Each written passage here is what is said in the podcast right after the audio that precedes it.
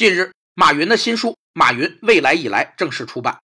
在谈到青年创业时，马云说：“如果你每天微信里看的都是马云语录，那你是不会有机会的。”他指出，我们看见的那些大人物的东西，是他们要让我们看见的东西，但我们要去看他们背后的辛酸、背后的努力、背后的代价。